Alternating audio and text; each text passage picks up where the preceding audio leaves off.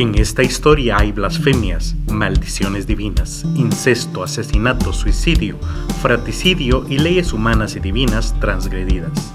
Cualquier novela o serie trágica actual se queda corta. En el décimo episodio de la cuarta temporada hablaremos de Edipo y su familia maldita.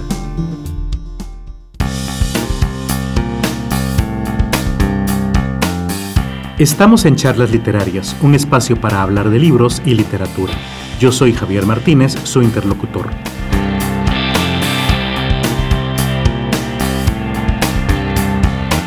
Gracias a 1900 Radio en línea, cada jueves se transmite este programa. Y cada viernes de charlas, gracias a la editorial Kazam A, encontrarán un nuevo episodio en su plataforma de podcast favorita.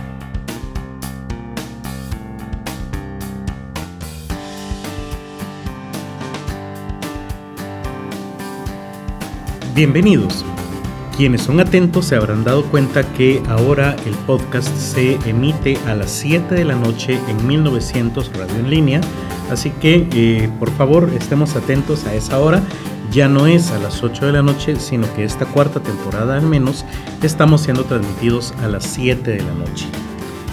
Bueno, dejando ese aviso por, por otro lado, quiero empezar a hablar del tema que hoy nos interesa, que es la leyenda de Edipo Rey y su familia.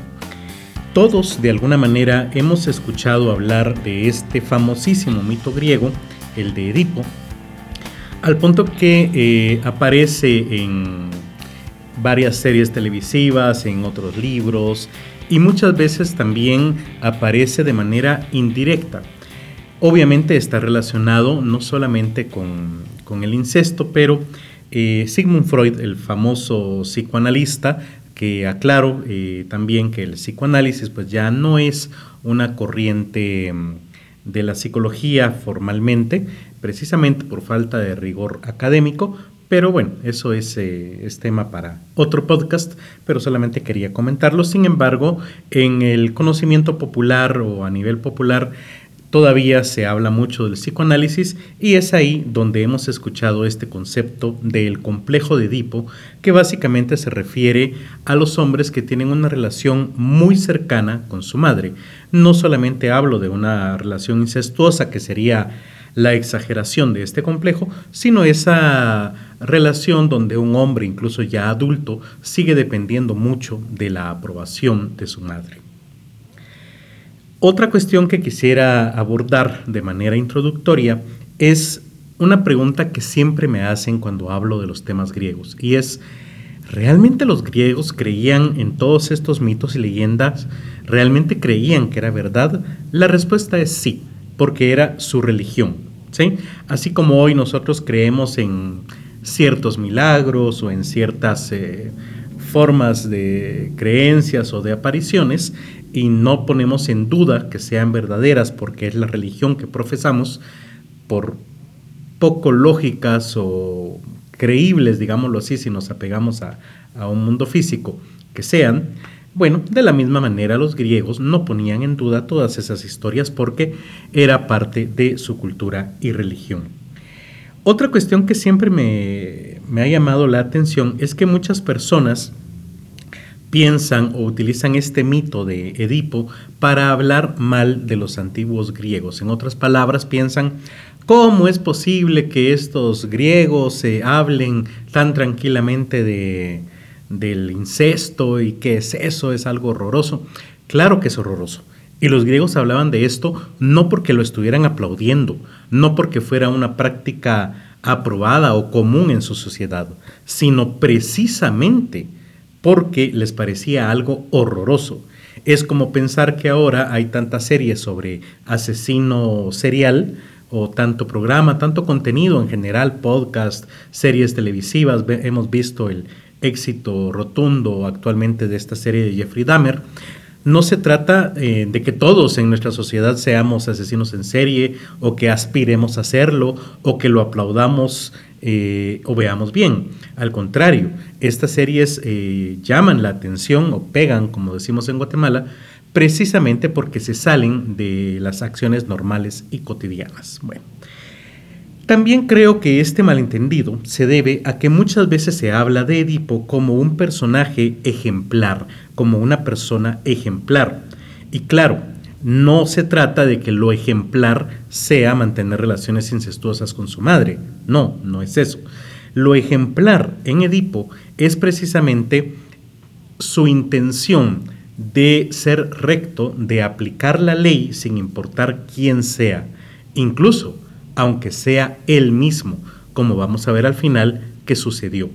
No solo se mantuvo recto en el castigo, sino que se lo aplicó a sí mismo y encima de todo lo aumentó, precisamente cuando se da cuenta de la tragedia o del acto horroroso que ha cometido. Habiendo entendido esto, pasamos entonces ya a desarrollar el tema. Para entender Edipo Rey hay que entender también el contexto del teatro griego. Pero para aquellas personas que nos eh, escuchan fielmente, saben que ya hemos abordado este tema en varios otros episodios. Así que si todavía no los han oído, les recomiendo regresar a la primera temporada en el segundo episodio, cuando hablamos de teatro griego y desarrollamos el tema de Prometeo encadenado de Esquilo, o en la temporada 3, el episodio 8, cuando hablamos de la comedia griega. Sin embargo, también entiendo que eh, muchas personas nos estarán escuchando por primera vez, así que aquí voy a abordar algunos puntos que son importantes de tener en cuenta o lo más relevante cuando hablamos de teatro griego. Lo primero es recordar que el teatro, al menos en Grecia, y bueno, también sucedió después durante finales de la Edad Media en el caso de España, pero bueno, nos interesa aquí la antigua Grecia, el teatro tiene origen ritual, o sea, religioso porque está asociado a los rituales del dios Dionisios. Este dios, que posteriormente los romanos van a llamar Baco, no solamente es dios del vino, sino que de hecho es dios de los instintos, de algunos placeres o del dejarse llevar, digámoslo así, de los eh, sentimientos em, naturales, salvajes, digámoslo de alguna manera. Recordemos aquí, vale la pena recordar la dicotomía que hace siglos después, eh, oye, eh, se me va el nombre ahorita, pero entre lo apolíneo y lo dionisiaco, de Nietzsche, perdón. Eh, donde él desarrolla más a profundidad precisamente lo que Dionisios realmente significaba para la cultura griega, que era más allá que el dios Baco, el dios gordito, chapetón que nos pinta la película de Disney Fantasía, ¿verdad? El borrachito alegre que va con su copa. Mm, sí es una forma de verlo, pero eh, la más relevante tal vez sea precisamente la que nos presenta Nietzsche en su obra. Resulta que en la antigua Grecia, durante la época de la vendimia, que es el momento en el que la uva del vino está madura y se recoge para producir esta bebida precisamente, los pueblos detenían toda actividad para desarrollar esta bebida eh, alcohólica y eh, se guardaba, por supuesto, pero los excedentes se regalaban a todos los que habían participado en esta actividad. Por lo tanto, se detenía la, economía prácticamente, nadie iba a trabajar durante una semana y se dedicaban a gozar la vida. Esto incluía largas jornadas teatrales donde además se premiaba al mejor cómico y trágico, puesto que había una especie de competencia donde eh, se ganaba la famosa corona de laurel, ¿verdad? Era más, eh, más allá que un premio eh, en dinero era el reconocimiento social de haber ganado precisamente estos festivales. Esto me lleva a mencionar también que el teatro en la antigua Grecia se llevaba a cabo en un espacio público especialmente diseñado para esto, con graderío para los espectadores, un escenario para los actores que además contaba con un fondo y una fosa de orquesta. Ustedes me dirán, ¿por qué una fosa de orquesta? Bueno, porque en esa fosa se ubicaban músicos, ya que el teatro en aquella época era algo más parecido a la ópera que conocemos hoy. De hecho, la ópera, mm, creada por Wagner, es precisamente un intento por retomar este teatro griego. Otro dato importante es que eh, solamente podían actuar hombres, aunque fuera un personaje femenino, y se usaban máscaras con un megáfono para que todo el público pudiera escuchar. Como decía, el teatro se acompañaba de música y por eso los parlamentos que conocemos hoy están en poesía. Claro, en las traducciones y también en la adaptación que ha hecho la editorial Casam A al español moderno está en prosa, pero el original es en poesía que tiene ritmo eh, y ritmo, lo que ayuda a que todos los espectadores, especialmente los que están más lejanos, puedan escuchar y comprender la trama. Esto es algo muy usual en las obras literarias, teatrales o dramáticas de muchos grupos eh, humanos.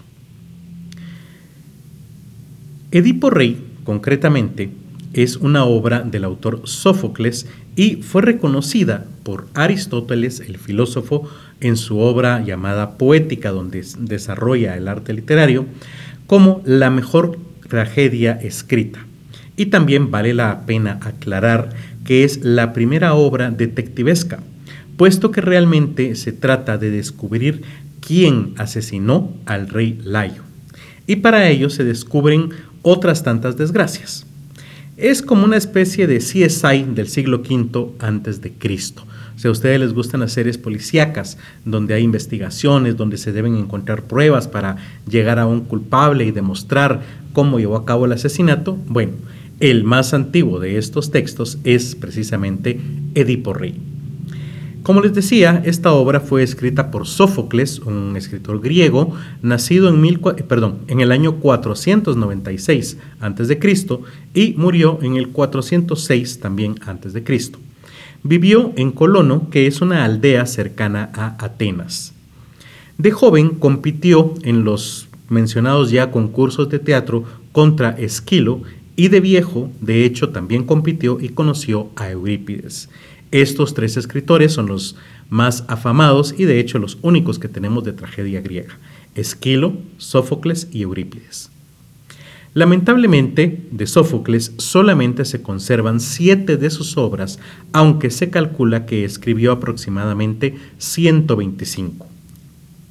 Aunque las biografías sobre él se escribieron 500 años después de su muerte, se sabe que fue hijo de un cómico y que sus hijos y nietos se dedicaron también al teatro. Se sabe también que se casó con una mujer llamada Nicóstrata, pero luego, cerca de sus 50 años, fue amante de una meretriz o prostituta, con quien también tuvo hijos fuera de matrimonio. Además, se involucró en la política local. ¿Por qué quedan solamente siete obras y escribió casi 125? Bueno, en general quedan pocas obras del teatro griego porque el cristianismo durante el inicio de la Edad Media destruyó todo lo pagano, especialmente todo lo relacionado con el mito y con el rito a Dionisios, porque el pueblo eh, se negaba a olvidarlo ¿Por qué? Pues precisamente porque sus rituales incluían enormes fiestas y entretenimiento en sus celebraciones, como era el vino, el teatro e incluso había orgías en la isla Lesbos, de donde viene la palabra lesbiana, eh, donde solamente participaban mujeres que eh, eran sus sacerdotisas y a quienes se les llama vacantes o báquides palabra de la que, por cierto, eh, siglos después derivará la palabra valquirias. Bueno, las obras teatrales griegas siempre se escribían en trilogías. La comparación más general que puedo hacer es eh, la de la serie de películas Star Wars. Pero lamentablemente solo queda una que está completa, que es la Oresteada, y bueno, no, no es el tema de hoy. El mito de Edipo se escribió en varias obras, ¿sí? Esto es eh, un error y una aclaración que debo hacer. El mito de Edipo y su familia no está únicamente en la obra que conocemos como Edipo Rey, sino que de hecho se puede construir con la lectura de varias obras. Entre ellas, por supuesto, Edipo Rey de Sófocles, que vendría siendo la de en medio de su trilogía, pero carecemos de las otras dos, la primera y la última. Y están otras también, como la obra Edipo de Séneca, Los siete contra Tebas, escrita por Esquilo, y Edipo en Colono y Antígona, escritas también por Sófocles. Usted me preguntará, ¿y no que no está la trilogía completa? Así es.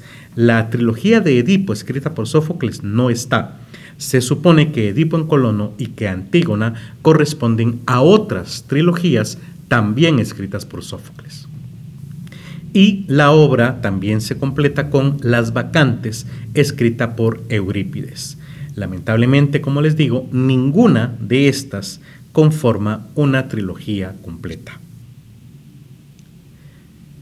Vamos a hablar ahora de la leyenda de la familia de Edipo, conocida también como la familia maldita, y ya van a ver ustedes por qué. Como expliqué, esta leyenda abarca varias generaciones y solamente se comprende al leer varias obras diferentes entre sí. Así que voy a resumir cada una de ellas en el orden de su desarrollo. Para entenderlo, tendremos que empezar con la obra titulada Las vacantes, escrita por Eurípides. Básicamente nos narra que el dios Dionisio, al ser un hijo fuera de matrimonio de Zeus, debe viajar por el mundo para ganarse la adoración de los seres humanos. Cuando estos creen en él, les regala el teatro y el vino, pero cuando no creen en él, los maldice con el alcoholismo y las mujeres abandonan sus hogares para unirse al culto nómada como sacerdotisas, también llamadas vacantes, de ahí el título de la obra. Aunque Dionisios es hijo de Zeus con una tebana llamada Semele, al llegar a la ciudad de Tebas, su sobrino y rey de Tebas, llamado Penteo, no lo reconoce como un dios, sino que lo toma prisionero esto, aclaro, usted me dirá, ¿cómo va a tomarlo prisionero si es un dios? Bueno, es una ilusión que Dionisios le hace creer a Penteo, eh, precisamente para que se desarrolle el resto de la obra. Y después Penteo se da cuenta de que realmente no capturó al dios. Por ello, las vacantes hacen destrozos en la ciudad y Penteo manda a apresarlas a pesar de que éstas han obrado milagros a la vista de todos, como por ejemplo hacer brotar fuentes de vino, leche y otros manjares de la nada. Luego, eh, ah bueno, y por cierto no logran tampoco eh, atraparlas. Posteriormente, el rey Penteo quiere ver personalmente esos ritos de las vacantes, donde por cierto, por cierto están prohibidos los hombres. Por lo tanto, viaja convencido por Dionisios, que también está haciéndose pasar por otras personas, se dirige a las afueras de la ciudad de Tebas disfrazado de mujer. Pero Dionisios, en venganza, hace que la propia madre de Penteo, llamada Ágave, lo vea y lo confunda con un león. Ágave está ahí porque se ha convertido en una vacante, está participando en esos ritos al dios Dionisios. Así que cuando ella ve al león, se envalentona y lo enfrenta. Nosotros sabemos que no es un león, realmente es su hijo. Eh, le hace frente y lo decapita. Luego ella, orgullosa de haber decapitado a un león, lleva la cabeza al palacio. Una vez ahí, su esposo y padre de Penteo, Cadmo, la hace entrar en razón y entonces ella se da cuenta de que ha decapitado a su propio hijo. Por lo tanto, la familia ha sido maldita al no haber aceptado al Dios y Agave eh, además ha cometido eh, el asesinato de su propio hijo, así que es desterrada de Tebas junto con sus hermanas. Aquí hay un salto temporal, bueno, ahí termina la obra de las vacantes y hay un largo salto temporal donde más o menos eh, se pierden dos o tres generaciones de reyes. Sí sabemos quiénes fueron los reyes de Tebas, pero eh, para efectos de esta leyenda eh, nos vamos a ir directamente a la obra Edipo Rey, escrita por Sófocles. Resulta que Edipo ha llegado a ser el rey de Tebas pero esto ha sido un, giro del destino, puesto que llegó a ser rey al resolver el enigma de la Esfinge. Aquí vale la pena detenernos un momento también y aclarar lo siguiente. La esfinge es parte de la mitología egipcia que los griegos malentendieron, ¿sí? Y entonces la reutilizan en su propia mitología, eh, pero no es exactamente la misma esfinge que eh, los em, griegos, los egipcios tenían. El punto es que esta esfinge se ha plantado en la entrada de Tebas e impide que cualquier persona salga o entre. Recordemos que en esa época las ciudades estaban amuralladas y la gente debía entrar y salir por las puertas. Usualmente tenían afuera de la ciudad los campos de siembra y eh, salían a trabajar y por la noche se refugiaban dentro de los muros. De esta manera, la esfinge pues está impidiendo que la gente salga a trabajar, lo cual afecta a la economía, eh, la provisión de comida, etc. Y eh, pues no pueden seguir así por lo que el rey del momento, llamado Layo, ha decidido que la persona que logre liberarlos de esta esfinge eh, tendrá un premio. Sin embargo, este rey murió, fue asesinado, no se sabe por quién, y entonces el pueblo ha decidido que aquella persona que los libere de la esfinge tendrá un premio, que es casarse con la viuda del rey. ¿Cuál es la forma de liberar a Tebas? La esfinge, a cualquiera persona que intente sacarla de ahí, le plantea un enigma, una adivinanza, y solamente una persona sabia logrará responderla. La adivinanza es esta. ¿Cuál es el animal que en la mañana camina en cuatro patas, al mediodía en dos y al anochecer en tres? Muchos de nosotros ya hemos escuchado esta adivinanza, ahora es de dominio popular, pero en aquella época se supone que era difícil de responder. Obviamente la respuesta correcta es el ser humano. En la mañana se refiere a la infancia del ser humano cuando gatea, por eso anda en cuatro patas. El mediodía es la madurez del ser humano cuando va en sus dos pies. Y el anochecer representa la vejez, donde debe apoyarse en un bastón y es por eso que tiene tres patas. La esfinge así es vencida por Edipo, este entra a la ciudad y le dan el premio, casarse con la viuda. Pero ustedes dirán, ¿y acaso él no sabía que era su madre? No, no lo sabía. ¿Por qué? Vamos a verlo ahora. Como nuevo gobernante, se entera, Edipo, que Tebas sufre de otra maldición, porque según el oráculo, que es una especie de, eh, de comunicación directa con los dioses, Ahí todavía en la ciudad vive el asesino del rey anterior, así que Edipo promete resolver el asesinato. Para ello, nombra a su cuñado, Creonte, para resolver el caso. Este investiga y entrevista a varias personas hasta encontrar la verdad. Resulta que Layo, el rey anterior, y su esposa Yocasta tuvieron un hijo en secreto, que mandaron a matar a un bosque porque el mismo oráculo había vaticinado tragedias si él vivía. ¿Cuál era la tragedia? Que ese niño estaba destinado a matar a su padre y a violar o tener hijos con su propia madre. Ante este horror ellos deciden matar al niño, pero resulta que ese niño es entregado a un sirviente de la corte, quien lo va a abandonar en el bosque, pero no tiene corazón para hacerlo. Así que se lo regala a un pastor de una ciudad lejana, quien a su vez se lo regala a los reyes de su ciudad, quienes eran unos ancianos que nunca habían logrado engendrar. De esta manera, Edipo es adoptado y no sabe que lo es.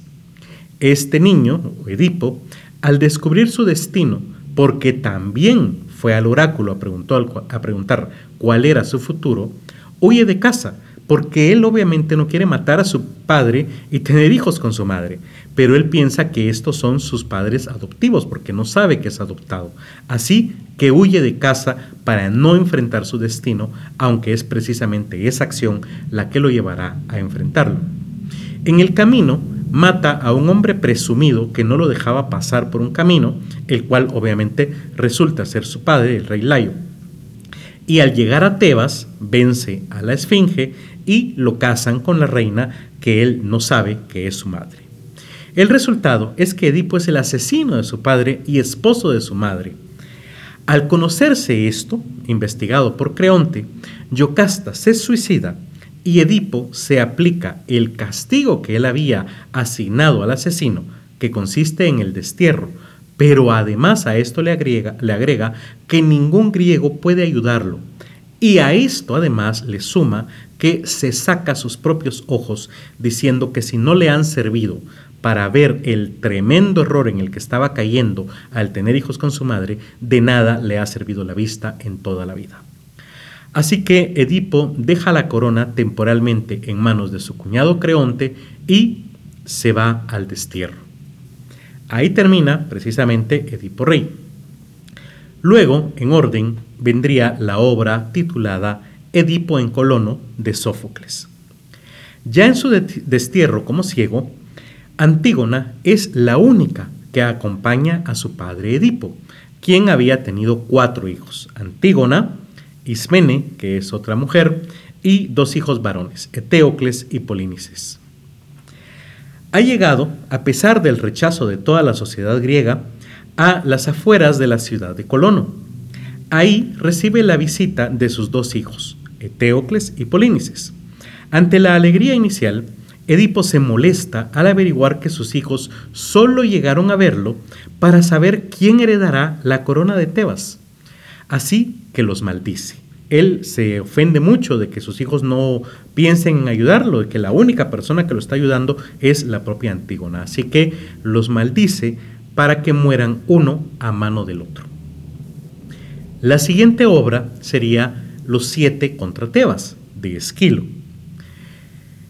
Ya una vez malditos por su padre, Eteocles y Polínices regresan a Tebas, donde entran en combate.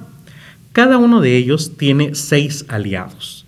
Esto se debe a que Tebas tiene siete puertas de ingreso y, obviamente de, salido, de salida.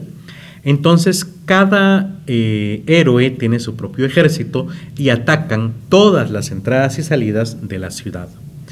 Polinices además cuenta con el apoyo del rey Creonte, quien es, como ya dije antes, el rey temporal mientras se resuelve la cuestión de la herencia. Al final, Eteocles y Polínices efectivamente deciden que para evitar más muertes van a resolver el tema de la herencia en un enfrentamiento entre ellos dos. Y resulta que, como ya su padre lo había dicho cuando los maldijo, se matan al mismo tiempo. Ambos se mm, traspasan el corazón con sus espadas al mismo tiempo y mueren. De tal manera que la corona, ahora vacía, queda en manos del mismo Creonte que estaba como una especie de rey eh, eh, momentáneo, digámoslo así, pero ahora pues sí, ya queda definitivamente como rey. La siguiente obra sería Antígona, también de Sófocles. Una vez que Edipo ha muerto en el destierro, Antígona, su hija, que la única que lo acompañó, regresó a Tebas, donde recientemente han muerto sus dos hermanos y la corona quedó ahora en manos de su tío Creonte. Este rey ha enterrado a Eteocles, ya que estaba de su lado, y ha prohibido que sepulten a su enemigo Polínices. Sin embargo, ambos son hermanos de Antígona. Y ella no sabe qué hacer. Si respetar la ley humana decretada por Creonte de no enterrar a su hermano Polínices o respetar la ley divina que la obliga a enterrar a un pariente cercano. Se decide por esto último. Hagamos acá un, eh, tomémonos acá un momento para aclarar que para los griegos era sumamente importante hacer los ritos para que un muerto pudiera traspasar al otro mundo, ¿sí? al Hades. Si no, el alma se quedaba en una especie de, se convertía en una especie de fantasma que sufría en este mundo y no lograba subirse a la barca de Caronte. Recuerden ustedes que cuando los enterraban les ponían una moneda en cada ojo, la cual servía teóricamente para pagarle el transporte a, a Caronte en su barca y así pasar el río Estigia y llegar entonces al Hades. Así que no enterrar a su hermano implicaba problemas para ella y además dejarlo en un sufrimiento eterno. Así que Antígona decide incumplir con la ley del hombre y eh, llevar a cabo la ley divina. Creonte se entera de que Antígona enterró a su hermano, a pesar de que él lo había prohibido. Así que manda a desenterrar de nuevo el cuerpo como él lo había ordenado. Pero el pueblo de Tebas se entera y se molesta, porque ellos dicen, ah, es que como es la sobrina del rey, y además a todo esto resulta ser que Antígona se ha hecho novia del hijo de Creonte, llamado Hemón, eh, como es su sobrina, como es novia del hijo, como es hija del rey de anterior, entonces a ella no le aplican las leyes como al resto de los ciudadanos, esto es injusto, etc. Entonces esto empieza a crear desestabilidad eh, en el reino, cosa que Creonte no quiere porque acaban de salir de una guerra interna entre los dos hermanos y él es nuevo realmente con la corona, así que no quiere este tipo de problemas. Por lo tanto, le pide y ordena a Antígona que no vaya a desenterrar a su hermano. Sin embargo, ella otra vez decide que es más importante cumplir con las leyes divinas y lo desentierra. Ante esto, Creonte es más presionado por el pueblo y no tiene más salida que hacer cumplir la pena que ha decretado. Para ello, muy a su pesar, manda a enterrar viva a Antígona en una cueva. Sin embargo, cuando se entera de esto, el novio de Antígona, hija, hijo de Creonte, Hemón, este se suicida. Al encontrar el cuerpo, la esposa de Creonte, madre de Hemón, también se suicida. Así que Creonte se queda solo, sin familia y ya está muy viejo para lograr engendrar un nuevo heredero de la corona, lo cual obviamente lo deprime. Aún así, decide entonces rescatar a Antígona de su entierro, de su sepultura. Sin embargo, cuando llegan y remueven la piedra que cubría la salida de la caverna, descubren que ella se ha suicidado precisamente para evitar la muerte por hambre que la esperaba en la cueva. Y es así como termina la estirpe maldita de Edipo. Espero que les haya gustado este episodio. Eh, si es así, coméntenlo en las redes sociales, compártanlo. Recuerden que nos encuentran como Charlas Lite en Facebook y en Twitter. Y ya que andan en redes sociales, por favor también compartan y sigan a nuestros patrocinadores. 1900 Radio en línea, que por cierto les recuerdo que ahora estaremos a las 7 de la noche siendo transmitidos todos los jueves. Y arroba A la editorial, que por cierto tiene publicada la obra Edipo Rey en su colección transparente. En otras palabras, es una edición donde el lenguaje se ha manejado para que la obra esté completa, pero sea fácil de entender por los lectores latinoamericanos del siglo XXI. Espero que les haya gustado el episodio. Mi nombre es Javier Martínez y nos escuchamos el próximo viernes de charlas. Charlas Literarias es producido y grabado en el estudio de la editorial Kazam A. Encuentra este y otros episodios en Spotify, Google Podcast, Apple Podcast, YouTube y otras plataformas similares. Contáctanos en Facebook y Twitter como arroba charlaslite.